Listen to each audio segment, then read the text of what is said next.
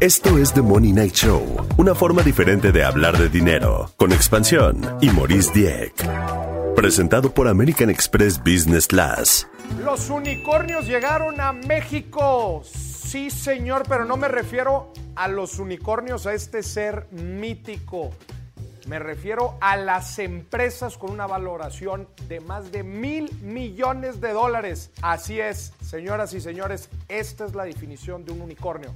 Probablemente lo has escuchado ahí en la calle y no te queda claro qué es un unicornio. Pues esto es una empresa que vale más de mil millones de dólares y adivina que ya llegaron a México. ¿Quién inventó este concepto de los unicornios? Eileen Lee de, de Cowboy Ventures fue la persona que acuñó este término al referirse justamente a este tipo de empresas. ¿Y por qué unicornios? Pues bueno, obviamente porque son difíciles de encontrar y en teoría pues presentan una excelente oportunidad de inversión para los fondos de capital. Algunos ejemplos de los unicornios más famosos alrededor del mundo, ByteDance, que es la holding de TikTok, SpaceX, de Elon Musk y Stripe, la procesadora de pagos. Seguramente has escuchado hablar de estas empresas o inclusive algunas de ellas las usas. Pero a ver, ¿qué onda con los unicornios, el mundo y México? En el mundo hay más de mil unicornios y en México apenas están empezando a aparecer. Hoy, hoy por hoy, hay ocho unicornios mexicanos. Chécate este dato, antes del 2020 no había ninguno solo son relativamente recientes estos ocho unicornios, empezaron después del 2020. Todos ellos, dentro de su modelo de negocio, incorporan un importante factor financiero, o sea, de un servicio financiero dentro de lo que hacen.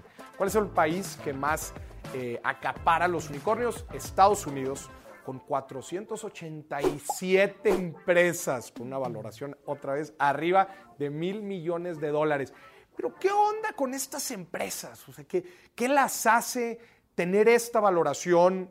La gente que invierte en ellas, básicamente así es como, como adquieren este, este valor, es cuando un fondo de capital, cuando ellos, cuando estas empresas levantan capital de algún fondo y bueno, pues la matemática o la transacción equipara a que el valor de la empresa, otra vez, vale más de mil millones de dólares. ¿Qué los hace ser unicornios? ¿Qué les hace ser tener, ¿qué ven? En pocas palabras, ¿qué ven los fondos en estas empresas para darles estas valoraciones? Y bueno, aquí te doy tres puntos principales que todo unicornio tiene. Número uno, resuelven un problema masivo. No, no están anichados, no resuelven la necesidad de un grupo particular de personas, se enfocan en problemas masivos.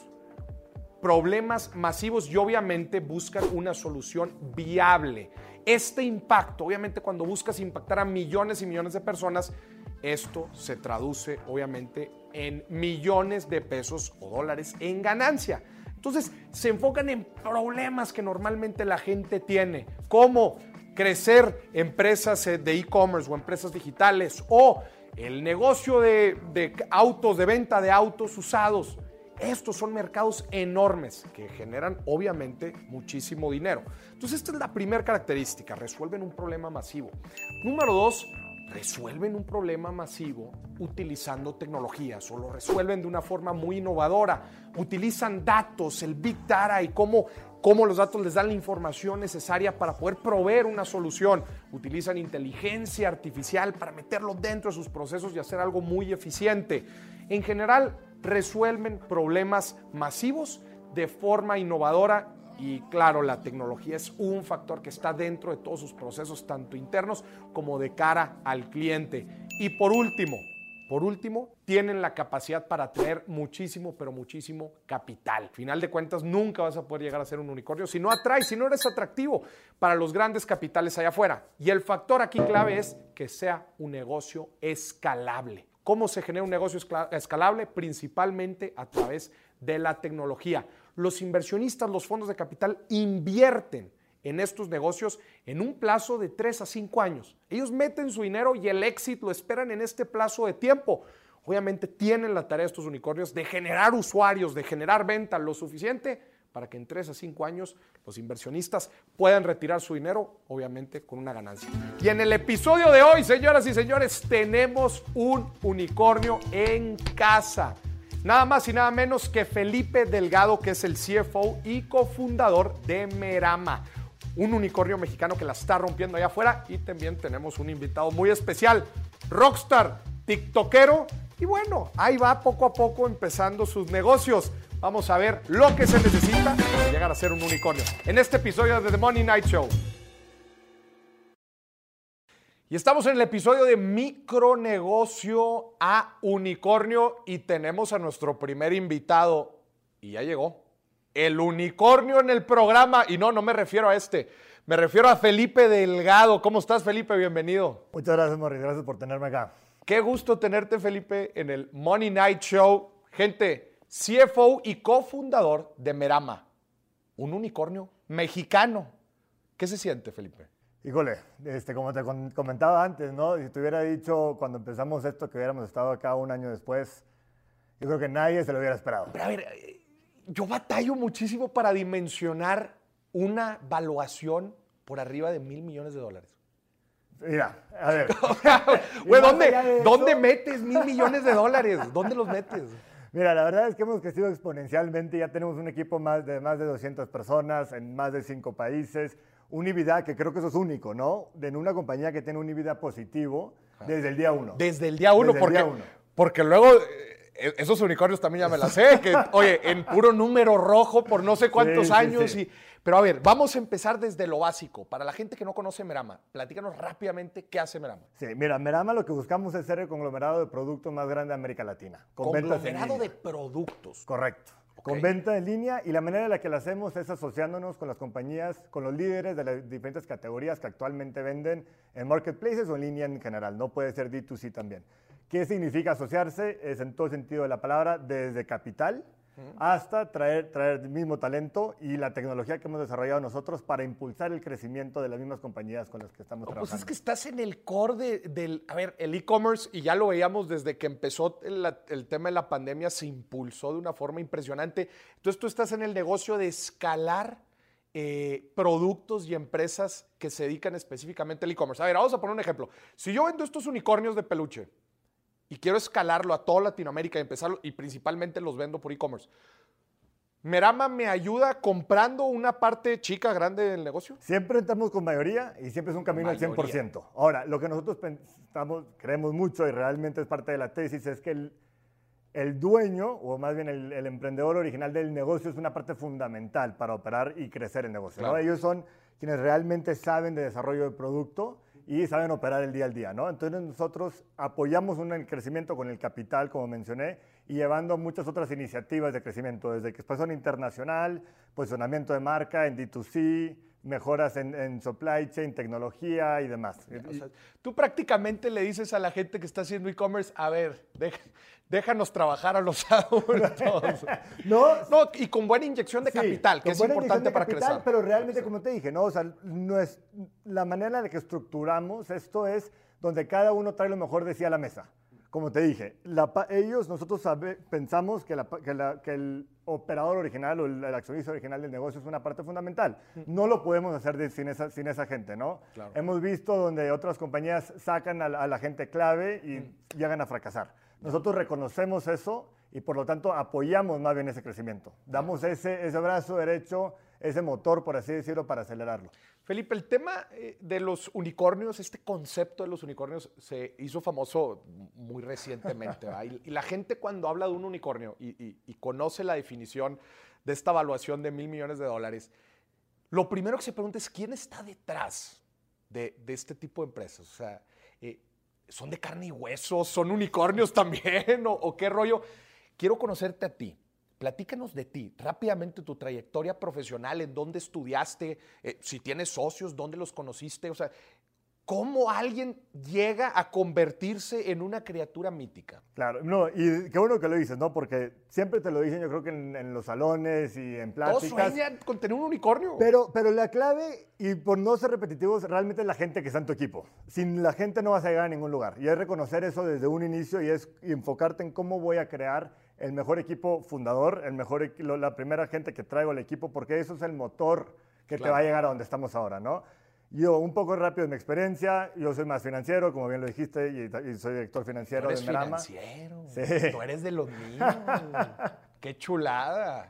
Digo, estudié, empecé mi carrera profesional en banca de inversión, JP Morgan, un poco más tradicional otra industria ah, completamente ah, distinta. Pero espérame, no, no, no empezaste en cualquier eh, banco de inversión, empezaste en JP Morgan, no, ni se diga. Correcto, una industria muy distinta a gas y petróleo. Me tocó desde lo más alto de gas y petróleo hasta una, una crisis importante que fue en el, 2000, en el, en el este, 2014, 2015, donde hicimos mucha reestructuración de las mismas compañías con las que estábamos trabajando muy buena experiencia. De ahí decidí, si sabes qué, realmente quiero operar más, o sea, quiero realmente construir algo y fue donde decidí irme de maestría. Eh, estuve, eh, como bien lo platicamos. O sea, querías más hands-on, ¿verdad? Quería más hands-on, porque al final de cuentas... es que oil, and gas también, es, pues estás en, en, ese ecosistema, pero pues es, eh, híjole, igual y muy separado de la... De, Mira, me encanta que, es, que, es, muy macro, hay muchas variables que realmente impactan el día al día ¿Qué me frustró un poco? Que un modelo, a final de cuentas, y siempre también, como tú bien lo sabes, un modelo hace lo que tú digas que, que, haga, ¿no? En un momento de crisis te das cuenta que realmente tienes que entender cómo tomar decisiones internas de una compañía para ejecutar sobre esas proyecciones. Claro. Entonces, ahí fue donde decidí, ¿sabes qué? Me la maestría, me fui a HBS, que ahí fue donde conocí a Sujay. ¿HBS? Sí. Harvard. Harvard. ¡Qué chulada! sí, la verdad, digo, excelente experiencia. Oye, currículum envidiable. Gracias, muchas gracias. En HBS conoces a tu socio. Correcto. Ahí conocí a Sujay, que está en mi sección. En HBS te ponen es una americano. sección. Él es americano. Okay. Él es americano. Este, es su segundo negocio, de hecho, que hace en, América Latina. Su primer negocio, no sé si, si conocías el, el, Ya se llama OLX, pero en su momento se llamaba Vende tu Auto Ah, ¿Verdad? Eh, tenía presencia en 13 países, en América Latina, en África y en Asia. Lo terminó vendiendo hace como dos años y medio en 750 millones de dólares. Entonces, y es joven aparte, tiene 28 años. Eso fue antes de entrar a maestría. Eso fue justo, empezó justo mientras estaba entrando a maestría. Entonces, te estoy diciendo que lo vendió hace como dos años, ¿no? Eh, entonces, él también ya conocía la, cómo hacer negocios en América Latina, un, también una industria distinta. Este, pero bueno, sabe, que realmente hay mucha fragmentación en, lugares como México, lugares como Brasil, y mucho que realmente, hay mucha oportunidad para realmente meter y, hacer temas de consolidación, ¿verdad? Cuando dices fragmentación, para que lo entienda la gente, o sea que hay muchos haciendo lo mismo, muy regionalizado en ciudades, que dices, oye, hay oportunidad de que entre un jugador importante con capital, ponerle orden al mercado igual y poder crecer. Correcto. Correcto, un poco más simplificado, 100%. El tema es que hay muchos limitantes en América Latina para crecer negocios. Acceso a capital, Este, penetración eh, de, smartphones digital. Hay muchas cosas que realmente hoy por hoy son una barrera pero vemos una aceleración de esas tendencias a bancarización de la gente, ¿no? Entre otras Está cañón y, lo platicábamos antes de empezar. Eh, hace dos años, antes de pandemia, no había un solo unicornio mexicano. Hoy hay ocho. Correcto. Algo están viendo los capitales internacionales, los grandes fondos, SoftBank, ahorita vamos a hablar de eso. En Latinoamérica hay una oportunidad increíble de escalamiento de este tipo de empresas, muy diferente a irte a un mercado pues ya un poco más maduro como puede ser Estados Unidos, que igual y tiene beneficios, pero bueno, pues esos beneficios viene con más competencia, ¿no? 100%. Mira, yo creo que la oportunidad estaba, no es que el día de la mañana cambió, ¿no? Yo, hubo dos factores en mi opinión. Una es el, interés, ¿no? De, fondos internacionales. ¿Por qué hay más unicornios ahora? Es eh, exacto. O sea, al final de cuentas hay mucho interés de fondos y realmente yo creo que SoftBank es alguien que aplaudir. Marcelo Claudio en su momento hizo un muy buen trabajo de decir, ¿sabes qué? Vamos a, vamos a realmente poner la atención al potencial que tiene América Latina. Lo que hizo SoftBank en, en la región, en mi opinión, es envidiable y realmente causó una atracción de otros fondos a querer invertir en la región. Porque eso, combinado junto con, con el talento de mucha gente diciendo, ya no me tengo que quedar en Estados Unidos para hacer carrera, sino realmente puedo regresar y puedo emprender con el apoyo de, estos, de, este fondo, realmente eso fue lo que causó el boom.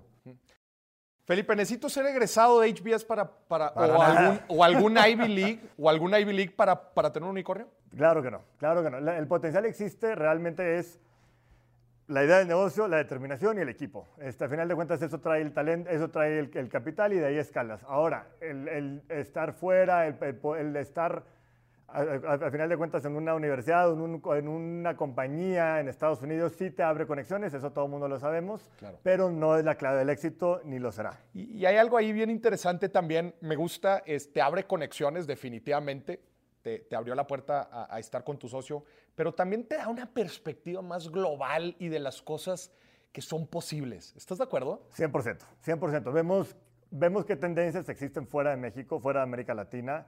Y luego y también podríamos ver si, si, México, por ejemplo, va para allá o no y podemos adelantarnos un poco a esa tendencia y actuar sobre eso. ¿El ser egresado de estas universidades le da confianza a los inversionistas? Sí, le da. Este, le, da, le, da, le da confianza, a final de cuentas, bajo una presentación. En el momento que te, que, te conocen, ven, ven más allá de eso. Realmente es una carta de presentación, no te asegura nada, pero así como realmente si puedes llegar de otra manera con los mismos inversionistas, también, vas también es exitoso. Lo importante es la idea, a final de cuentas. Es el mercado que estás atacando y es cómo estás ejecutando sobre esa oportunidad.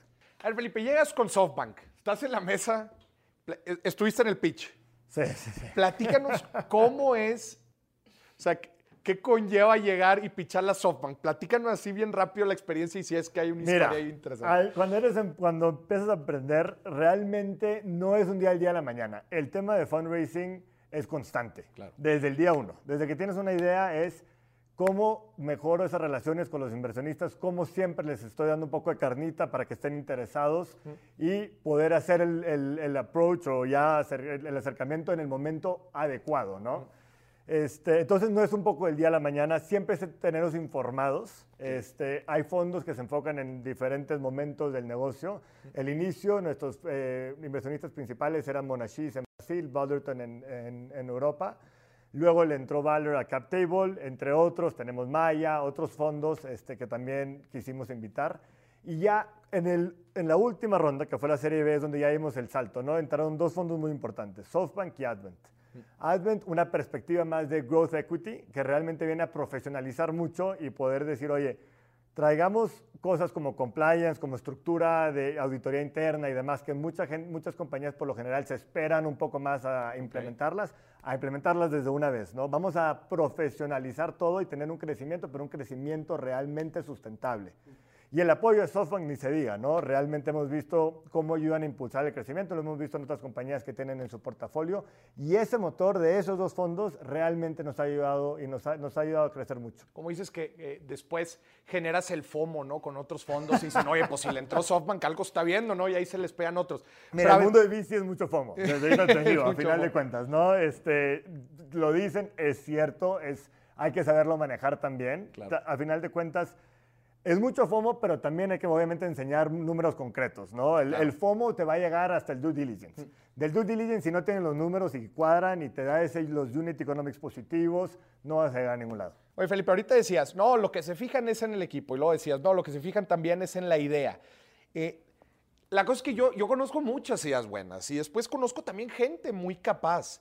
Eh, o sea, en tu opinión, ¿cuáles fueron los tres factores que convencieron a SoftBank de meterle lana a Merama? A ver, número uno, el equipo que ya lo mencionamos. Realmente, ¿Qué del equipo?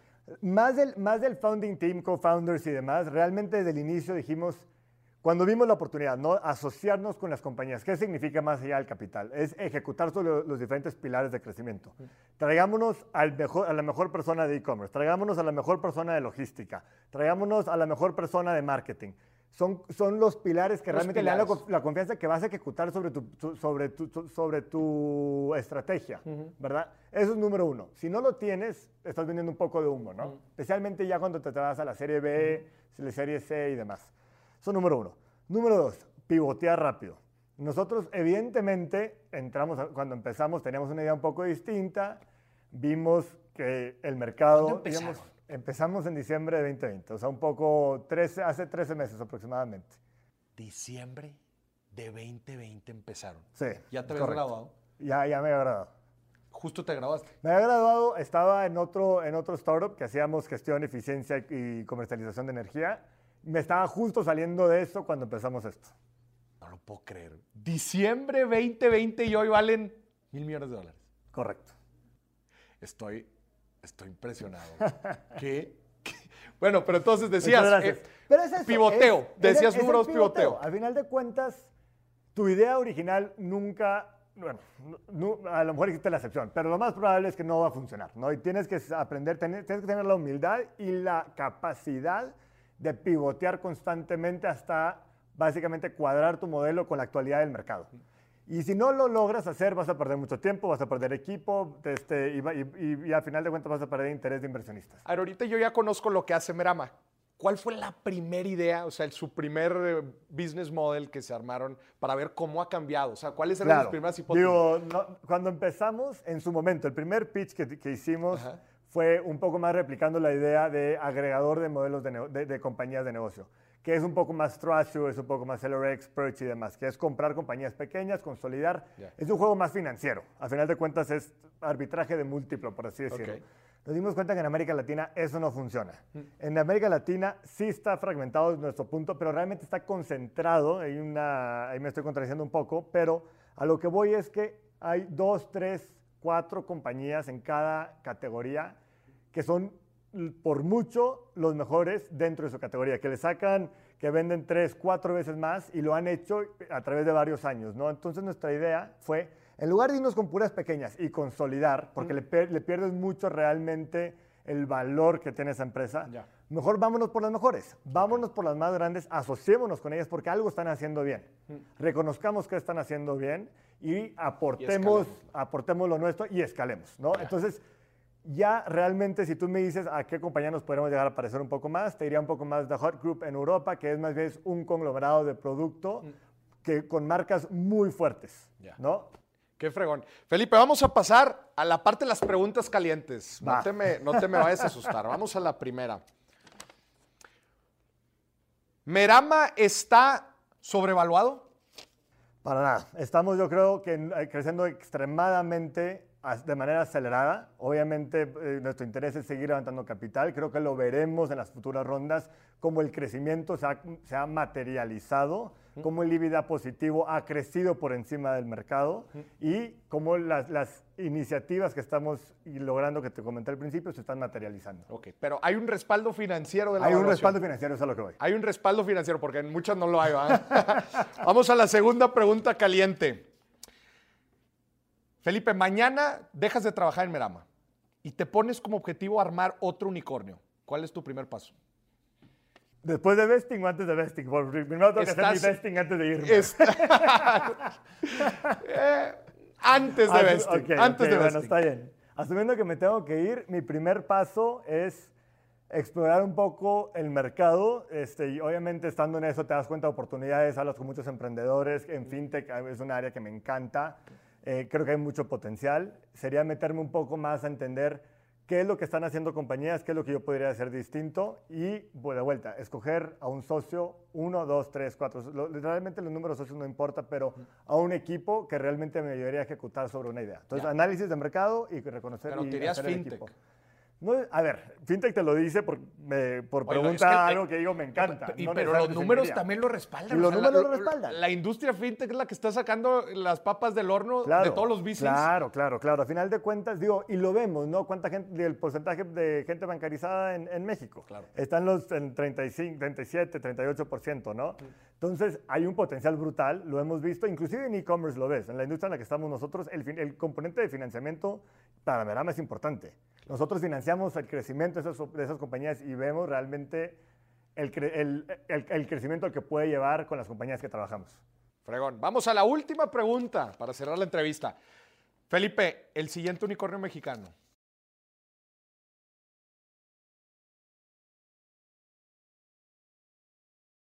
Y no me digas este que está aquí. ¿eh? Es muy buena pregunta. Este,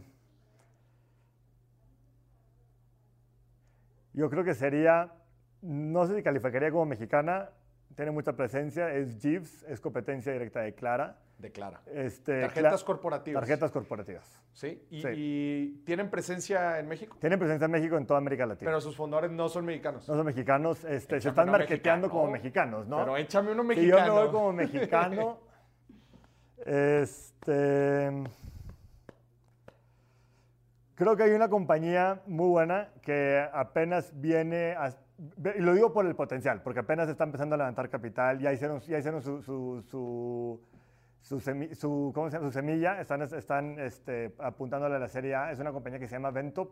Vento. Ventop. De hecho, son regios. Este, lo que hacen, y, y lo digo más por el equipo que tienen y realmente por el potencial del, del negocio, ¿no? ¿Qué hacen Que es básicamente lo que ellos quieren hacer es mejorar toda la cadena de los restaurantes. Si, si- si tú analizas básicamente el backend del restaurante, cómo un restaurante maneja a sus proveedores, es un desastre. Todo es por WhatsApp, todo es por mensajes. Esta gente realmente está formalizando y profesionalizando esa comunicación La cadena- para la, la de- cadena de la- de cadena de los suministro de los restaurantes, pero más allá de eso, lo que están haciendo realmente es el financiamiento. Volvemos un poco al tema de, de fintech, ¿no? Ya, ya. El financiamiento de los mismos proveedores para darle continuidad a ese crecimiento. Una a través de una plataforma o A algo. través, exactamente, una plataforma 100% desarrollada por ellos. Qué que te ayuda a demand planning y demás. Señoras y señores, y uno aquí tratando de crecer su puestito de tacos por más de una década y aquí Felipe en dos años ya pasó a construir una empresa de más de mil millones de dólares. Señoras y señores, Felipe Delgado, CFO y cofundador de Merama, con nosotros en The Money Night Show. Vamos a ver qué tanto sabe la gente en el Paseo de la Reforma sobre los unicornios. Y si sí los conocen, ¿qué negocio pondrían para que en un futuro fuera uno? Síganme. ¿Sabes lo que es un unicornio? Un unicornio sí es un- una especie como de caballito, ¿no? Ajá. No, pero un unicornio de negocio. Ah, no, no. Son estas empresas que tienen una valoración de más de mil millones de dólares. Sí, Es un unicornio. una empresa, una eh, startup valuada en más de mil millones de dólares. Ándale. Oye, ¿sabes lo que es un unicornio? Eh, una empresa, ¿no? Que, es- que consigue cierta meta financiera. Sí, que vale más de mil millones de dólares. Rosalía, ¿sabes lo que es un unicornio? ¿Un qué? Un unicornio. Sí. A ver, ¿qué es? Es una empresa de, de recién creación, Ajá. como una startup, algo Sí. así, que ha tenido como mucho éxito y que... Una evaluación de más de mil millones de dólares, ¿verdad? Sí. ¿Cuántos unicornios hay en México? Eh, nada más conozco como dos. A ver, a ver, échanos un nombre. Este, ah, eh, creo que Nubank. Nubank es brasileña. Ah, es brasileña. Nacional G- GBM, ¿no? GBM, híjole, creo que GBM todavía no incluye, todavía no es unicornio. Este, ay, ah, esta de carros, ¿cómo se llama? Kavak. Kavak, creo que sí, Listo. ¿no? Ándale, ¿sabes cuántas uni- cuántos unicornios hay en México? Ah, no sé, este, dos, tres tal vez. A ver, ¿nos puedes mencionar uno? Eh, los de los carros, Kavak. Kavak. Oye, ¿y qué? Dinos una característica que tenga que tener un unicornio. Debe de estar como que eh, 100% eh, digital. ¿Siento que, Digital. que es lo de hoy? Pues ser súper atractivo, eh, mostrar pruebas de que puede crecer. Ok, escalable. Cash flow, escalable, exactamente. sí. Oye, si te cayera ahorita una lana y pudieras poner un negocio y le estés tirando a, a poner un unicornio, ¿qué negocio pondrías?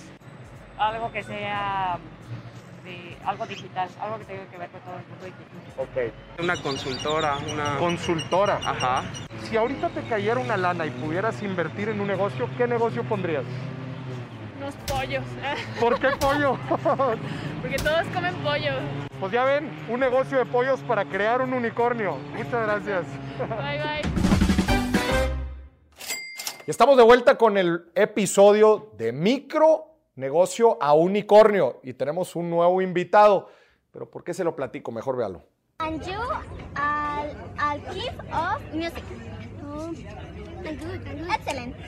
Y, y no te quedaste en esa película. Me quedé en la película, pero no la hice porque requería una escena de estar desnuda completamente. Y yo estaba muy chavita. Está con nosotros Gerardo Nuño. Rockstar, ¿cómo estás? Muy bien, muchísimas gracias por la invitación. Contento, feliz y nervioso porque aquí, pues es el dinero. Qué bueno que te veo porque te quería pedir prestado para. Ay, Rockstar, si dicen que TikTok es adictivo, yo me la puedo pasar güey, horas viendo tus videos. Qué bien haces lip sync. Híjole, gracias. ¿Cómo le la verdad es que, pues le echo ganas.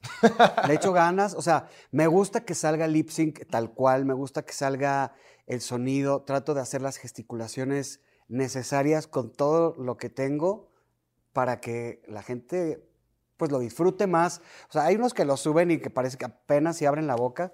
Y, este, y a mí me gusta hacerlo bien. A ver, me encanta a mí conocer cuál es el proceso detrás de la creación de cosas fregonas, ¿no? Y ahorita platicamos con Felipe de cómo se llega a ser un, un unicornio, pero ¿cuánto te tardas en hacer un- cada uno de los videos? La gente Pues- cree que, ah, no, sí, nada más aquí en cinco minutos sale. ¿Cuánto No, mira, hay unos que tienen un proceso como más largo. Por ejemplo, si es todo un minuto a, cuadro, a cámara, pues me lo tengo que aprender. Y si era una entrevista de alguien en la calle, entonces ti- titubea o tartamudea y las respiraciones, eso es como súper complicado. Entonces, de repente lo paso como a texto, lo bajo, lo escribo y yo me hago un código propio en el que, pues, justo anoto las, eh, todas esas muletillas que tiene la gente, este, repito, las, lo tartamudeo, lo vuelvo a escribir. O sea, es tal cual un código con el que yo me entiendo, respiraciones, todo, para yo podérmelo aprender un poquito así.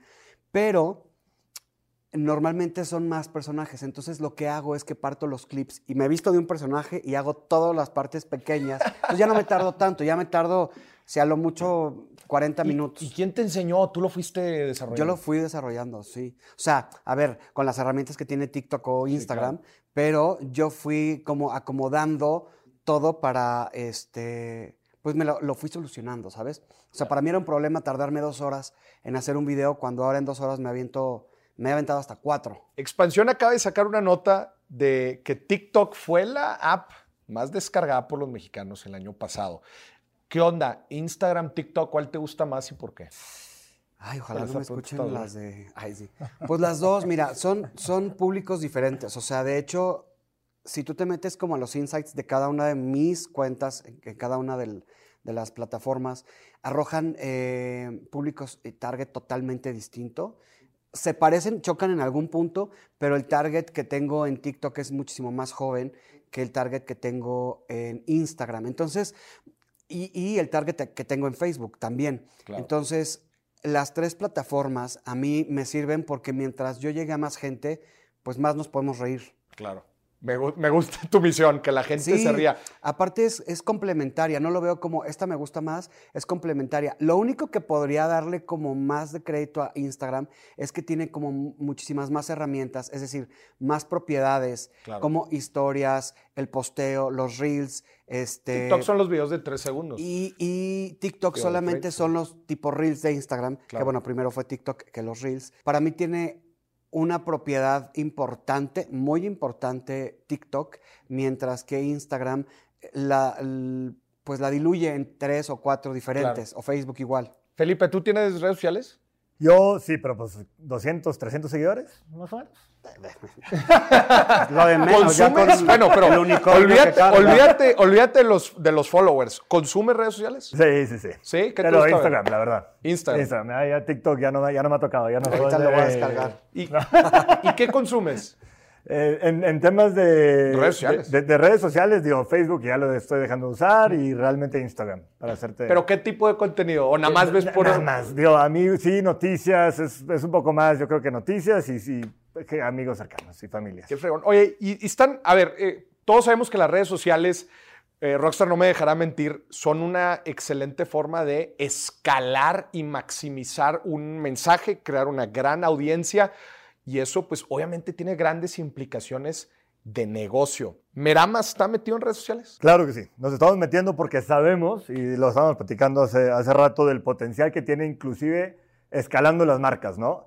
Eh, el- la penetración, y tú bien lo dijiste, de TikTok y todas estas plataformas en América Latina se está exponenciando. México y, Bra- y Brasil son de los dos mercados más grandes del mundo donde, donde, hay, un, donde hay, un, hay un mercado más grande de influencers este, que podemos capitalizar y, a final de cuentas, targetear nuestros productos a través de, esas, de esas plata- de- de plataformas como TikTok, como, como Instagram y demás, ¿no? Pero a ver, ¿estás hablando de Merama utilizar influencers para eh, exponenciar el mensaje o estás hablando de asociarte con influencers para sacar productos? Las dos. Las dos. Una es del portafolio que ya tenemos, realmente cómo podemos acelerar el crecimiento. La segunda que, te estaba, que, que- que mencionas, estamos hace ya unos dos meses anunciamos que lanzamos Merama Labs, que es lanzar productos desde cero. Lanzar productos más emocionales, cosméticos, este, wellness, temas de, Órale. temas de apparel y demás.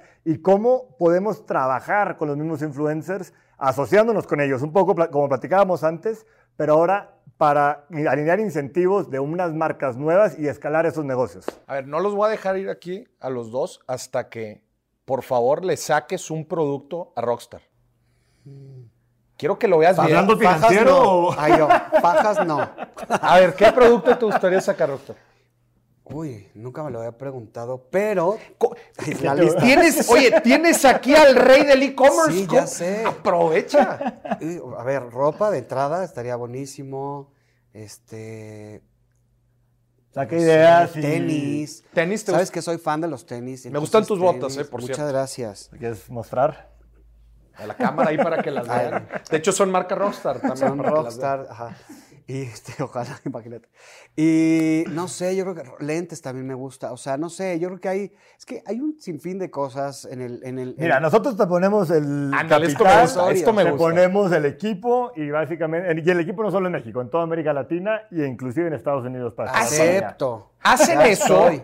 Hacen Claro, eso. claro, o sea, a ver, una cosa, y de hecho eh, era algo que te quería preguntar hace, hace rato, decir, oye, eh, ya, ya hay empresas de e-commerce ganadoras, ¿no? Que son las Sí. que, con las que ustedes se buscan asociar y escalar. Pero, ¿qué me dices de identificar un nicho, identificar un influencer con una audiencia, identificar, pero que tengas que desarrollarla desde cero? ¿Hacen eso? Claro, mira, lo que hemos visto es que en América Latina no hay una sola marca que vale- valga más de mil millones de dólares que sea, que sea digital, ¿no? Que haya nacido como una marca digital, como en Estados Unidos. En Estados Unidos tienes Warby Parker, tienes Alberts, entre muchas otras. Y manejadas por influencers, tienes Honest, eh, Honest de Jessica Alba, tienes, Kim Kardashian, o sea, realmente hay muchas. Y evidentemente América Latina va para allá y lo hemos notado y por lo tanto nos queremos meter en eso. Tenemos ya la infraestructura, tenemos el capital y todo esto gracias a el modelo de negocio que hemos desarrollado el último año, ¿no? Ya tenemos compañías en toda América Latina, ya sabemos operarlas, ya sabemos eh, crecerlas. Ahora lo que estamos viendo, y ya está también trabajando con, con compañías de, con agencias, de, agencias eh, digitales, agencias de marketing digital, es, oye, ¿cómo realmente podemos traer a influencers desde un inicio? Nosotros hacer todo el tema de product sourcing y todo el tema de, de- de escalar y pues crecerlo juntos, usando todas estas plataformas que ya existen. Casi, casi hasta decirle, oye, a ver, pues tu perfil, tu audiencia, el interés de tu gente. ¿Sabes qué? Tú te vas a poner a vender unicornios de peluche y vas a ser exitosamente, eh, vas a tener muchísimo éxito vendiendo esto. ¿Qué buscan en una empresa? O sea, antes de asociarse o desarrollar un producto. A ver, hay un análisis ya de más data driven, por así decirlo, detrás, ¿no? Tenemos que ver ciertas categorías donde no hay un, un claro ganador. Nosotros nos asociamos con las compañías que, van, que son los líderes de sus propias categorías. Si vemos una categoría muy pulverizada, lo que hicimos es, oye, pues aquí realmente hay una potencial, en lugar de estar juntando ma- compañías más pequeñas, realmente mejor lancemos algo desde cero y pongamos nuestro capital a trabajar una compañía pensada desde un inicio, donde podamos planear, podamos tener una estrategia de crecimiento y, y, y ponernos a trabajar juntos, ¿no? Rock, ¿ya pensaste en tu producto? Ya. A ver, ¿cuál, es? Ropa, mezcal, todo lo que quieran. Yo hago. o sea, telefonía. ¿Qué le gusta a tu audiencia? ¿Qué le gusta a tu audiencia, Rock? Divertirse, que es como lo principal, pero mi audiencia es muy cool. Entonces, No, ya vi que hay pasteles con tu cara. Hay pasteles con mi cara. Un sé mercado si muy una- grande, ¿eh? Sí, Mercado sí, sí, porque todo el mundo cumple años, ¿no? Eventualmente. ¿Ya, ¿Ya monetizas algo en tus redes? Ya. A ver, platícanos. Pues las marcas se acercan. Estoy en una agencia que eh, me Tengo, comercializa. tengo una sección donde me encanta, vamos a meternos a tu estado de resultados. Para los que no sepan su estado de resultados en cualquier empresa, ingresos y gastos. Estamos hablando con Rockstar, una marca personal. A ver, gente, no sé si se han dado cuenta de lo extraño que está este set, ¿verdad? Y los invitados. Tenemos una marca personal, estamos hablando que es un modelo de negocio que si tú le platicas a tu papá, a tu tía, a tu tío, no entienden. Que, Oye, mijito, pero tú a qué te dedicas? No, yo soy una marca personal. No, no, no, a ver, ¿qué haces? ¿verdad? Nadie te lo entiende. Igual cuando les platicas que... Nosotros sí entendemos. Pues yo no entendía el unicornio de tanto. Sí, sí, ya- igual la gente no entiende que es un Claro. unicornio. Entonces tenemos dos modelos de negocio aquí bien interesantes y lo que me encanta es que además pueden eh, trabajar en conjunto. Pero hablando de tu estado de resultados, cántame tus ingresos y tus gastos. Mira, apenas estoy como empezando a equilibrarme, pues las campañas llegan, llegan campañas ya un poquito más... De publicidad, marcas que se quieren dar a conocer. Marcas, o sea, ¿puedo decir los nombres? Sí. Uber, por ejemplo, que ya llevo seis campañas con ellos. Este, mm, Privalia, eh, viene Liverpool. O sea, como ya empiezan a, a- a ver marcas que Total Play es otra. Entonces ya empiezan a ver marcas que, que, que empiezan a, pagar un poquito más. Ya no nada más buscan una o dos acciones, sino ya empiezan a buscar más este como convenio entre los dos en el que yo eh, paute durante algunos meses y básicamente mis redes se vuelvan un medio de comunicación para deliberar como el mensaje que ellos traen. Yo le quiero decir algo a la gente antes de que continuemos con eso. El mundo cambió rotundamente hace dos años y no nada más me refiero a toda la coyuntura global que vivimos, pero, y, y- y- y lo digo también desde un punto de vista muy personal, hablar de esto que tú estás diciendo de las campañas, de toda la cantidad de marcas que se quieren publicitar y en general el negocio del marketing digital y el influencer marketing, dos años para atrás no estaba tan desarrollado, ¿verdad? O sea, todo esto es súper nuevo. Las marcas empiezan a ver más eh, redes sociales y todo, todo el desarrollo del e-commerce. Pero entonces, marcas y, pa- y- y patrocinios, ¿no? Colaboraciones. Colaboraciones, marcas. Por ahora es eso nada más. La parte de monetización como de YouTube y eso todavía no lo empiezo a generar. Eh, estoy como inscrito en esta parte, por ejemplo, en TikTok, que la gente te manda regalos, no sé si... Donaciones. Como donaciones. Esa parte la tengo activa, más nunca he hecho nada. No sé qué tanto me guste, por ejemplo, a mí como pertenecer a esa... como esas donaciones, no sé. ¿Por qué? No sé, siento que no le pediría como dinero a la gente que me ve, ¿sabes? O sea, yo creo que agradezco con que me vean, con que me sigan y me hagan... Pero no se la pides, digo, está la opción ahí. El, Ah, claro, y el que el- le alegraste el día, pues bueno, ahí está una No, pero es que me hay, muchos, hay muchos generadores de contenido que se meten justamente y Ah, están transmitiendo lives durante 12 horas o 20 horas porque están recibiendo donaciones, donaciones, donaciones. Y es válido, por algo está esa opción, pero a mí me parece que, o sea, que yo le tengo que entregar a, a la gente algo de calidad sin pedirles nada, así me explico, es como, como la tele que es gratis, ¿no? O sea, digo gratis, pero el anunciante, pues de eso vive, es lo Claro. mismo, así lo veo yo, digo, yo no descarto la posibilidad de que pues, si me mandan una donación de 200 pesos o 100 pesos, pues ya llegó a mi cuenta, ni modo que no, no, toma. Pero representa una, una parte mínima. ¿Qué, cua- qué- qué otro rubro tienes ahí en tus ingresos? Actuación, también estoy como en la parte, estoy eres incursionando una en máquina actuación. actuando, me queda claro. Estoy, estoy empezando como actor también y presentador y cosas así. Tengo otra agencia que se dedica pues a esa parte y ahí pues generaré eventualmente, si me llaman de una serie, de una película, de un programa de televisión, de lo que sea, pues mm, esa es parte también de mis ingresos. Al principio era como, pues hay un problema que te pagan a 30, a 30 días no hay tanto problema, pero cuando ya te pagan a 90 o a 120 o cosas así, Ciertas dices, agencias, "Híjole, ¿verdad? ya Y marcas". empiezas, empiezas a, a pagar con, con la tarjeta y ya cuando llega el dinero, pues entonces ya tienes, ya te lo acabaste. Ya lo debes. ¿no? Ya lo debes y así, pero ahora apenas me estoy como este, nivelando en, en- en esos aspectos porque claro, los ingresos ahora son mayores. Tampoco es que, o sea, estoy generando millones, pero, va en eventualmente va en crecimiento y sé que va a seguir en crecimiento porque pues tengo lo mismo básicamente que, que Felipe. eh, yo con mi marca personal, ahí sí, ya sabes, así, no es unicornio, pero... ah, No, no, no, eh, pero es un negocio muy... pero será, será, será, o sea, claro, eventualmente, claro. cla- claro. que siempre quieres llegar y, y- y alcanzar el éxito de, de alguna manera. Y sobre todo cuando toda la vida he tenido ganas de hacer algo parecido a lo que estoy haciendo, ¿sabes? Ya. O sea, lo que me dedicaba antes me gustaba, pero no es lo que estoy haciendo, que lo disfruto 20 veces más. ¿A qué te dedicabas antes? Publicidad. Publicidad. Director creativo. ¿Sigues haciendo algo de eso? Sí, o sea, lo aterrizo en las ideas que, de las marcas que, pues, con las que colaboro, me encanta. Entonces es como una parte de hacer las dos cosas que más hago, que más me gustan, ¿sabes? Señorones, ahí les va, para ir cerrando la entrevista. Hay una palabra aquí bien importante en el mundo de los negocios que seguramente la conocen muy bien, que se llama riesgo. Ok, sí. ¿verdad?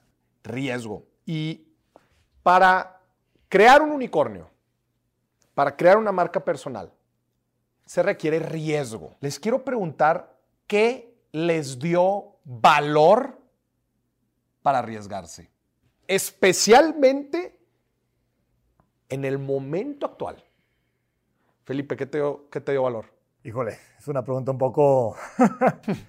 este, ¿Estabas casado? Estaba- Platícanos un poco del ver, contexto. No, no, no. Me casé a los cuatro meses de haber empezado. ¡No! Sí, no, no, no. O sea, yo creo que fue el peor momento.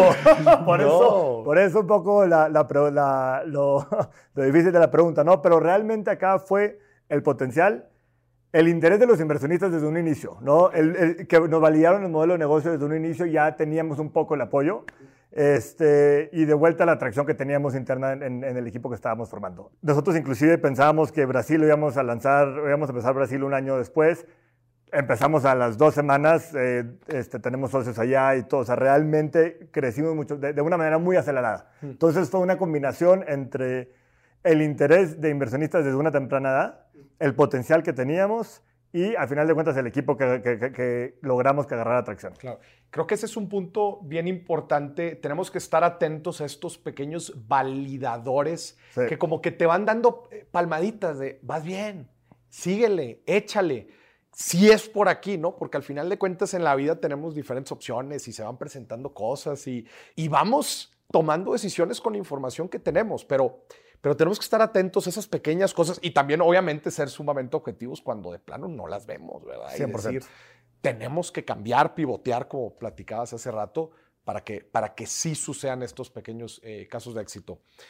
Rockstar, ¿qué te dio valor? Las ganas de hacerlo, o sea, te digo que es algo que siempre quise hacer y la desidia no me llevaba como a dar ese paso, o sea, siempre lo dejaba al lado porque tenía un trabajo pues fijo y un sueldo y un, ¿sabes? O sea, y, y- y- y la verdad es que llegó el punto en el que, claro, con la pandemia, eh, llegó el punto en el que dije, o sea, creo que es el momento de darme yo la oportunidad y demostrarme a mí que sí lo puedo hacer y que sí lo voy a hacer, ¿sabes? O sea, y de disfrutarlo, de gozarlo, y, y nunca me imaginé tampoco que fuera a pasar. Simplemente las cosas, como dices tú, te van, son pequeños incentivos que te van animando a seguir adelante, y es eso. Y el hambre. Ay, sí. Que es buen motivador. ¿Qué les motiva del futuro? ¿Qué les motiva del futuro? ¿Qué viene? Del futuro, digo, para Merama como tal, a final de cuentas es el potencial este que estábamos hablando de Merama Labs, de desarrollar productos desde cero, es un potencial que estamos viendo, es muy Te claro. voy a pasar mi tarjeta ahorita también para ver, qué, Seguro. para ver qué podemos desarrollar. Ahí hay mucho, hay, hay mucho valor que podemos eh, desarrollar a futuro. Qué fregón. Rockstar. Irme con él. Sí, ya, ya cerré mi. Ya cerré mi Cerrar el deal. Ya está. Chicos, qué gusto tenerlos aquí en el programa. Muchísimas gracias. Eh, creo que de eso se construye este programa, de personalidades que en lo que están haciendo, están haciendo las cosas diferentes, están, están siendo innovadores, disruptivos. Esa es una de las características más importantes de los unicornios. Y sí, si nos vamos a la definición estándar de un unicornio, una empresa que vale más de mil millones de dólares, sí, efectivamente tenemos uno, pero al final de cuentas es esa innovación y esa disrupción y esas cosas eh, que nos generan una escalabilidad importante que se genera con todo lo que ustedes están haciendo, cosas diferentes, cosas innovadoras y sobre todo con arriesgándonos, creando cosas nuevas y sobre todo pivoteando y probando. Al final de cuentas, la receta del éxito nadie la tiene y la vas construyendo poco a poco. Y a usted que nos estuvo viendo, esto fue otro episodio en donde hablamos de cómo llevar de un micronegocio a un unicornio. Chicos, qué gusto tenerlos aquí en el programa. Primero que nada, los felicito. En verdad, eh, ustedes están haciendo las cosas diferente. Eh, es un honor tener eh, gente que hace, que está siendo disruptiva, que está haciendo las cosas que quizás otra gente no se atreve a hacer y sobre todo que lo que les gusta, porque se ven los ojos, que, que les apasiona. ¿Y qué vendrá en el futuro? Pues vendrán lo que tenga que venir, pero si ustedes pues, obviamente mantienen eh, innovando, pivoteando, estoy seguro que les va a ir bien. Así que Gracias. muchísimas gracias por estar aquí. Ahorita te paso mi tarjeta ahí para ver qué podemos hacer. Y ahora vamos a una dinámica. Vamos a ver qué tanto saben de negocios y de economía. Híjole, Vamos. Si quieres ver esta dinámica, entra al canal de YouTube de Expansión y disfruta del contenido exclusivo. The Money Night Show, una producción de Grupo Expansión y Maurice Dieck, presentada por American Express Business Class. Hello, it is Ryan, and we could all use an extra bright spot in our day, couldn't we? Just to make up for things like sitting in traffic, doing the dishes, counting your steps, you know, all the mundane stuff. That is why I'm such a big fan of Chumba Casino. Chumba Casino has all your favorite social casino style games that you can play for free anytime, anywhere with daily bonuses. That should brighten your day a little. Actually, a lot. So sign up now at chumbacasino.com. That's chumbacasino.com. No purchase necessary. Group. Void were prohibited by law. See terms and conditions. 18 plus.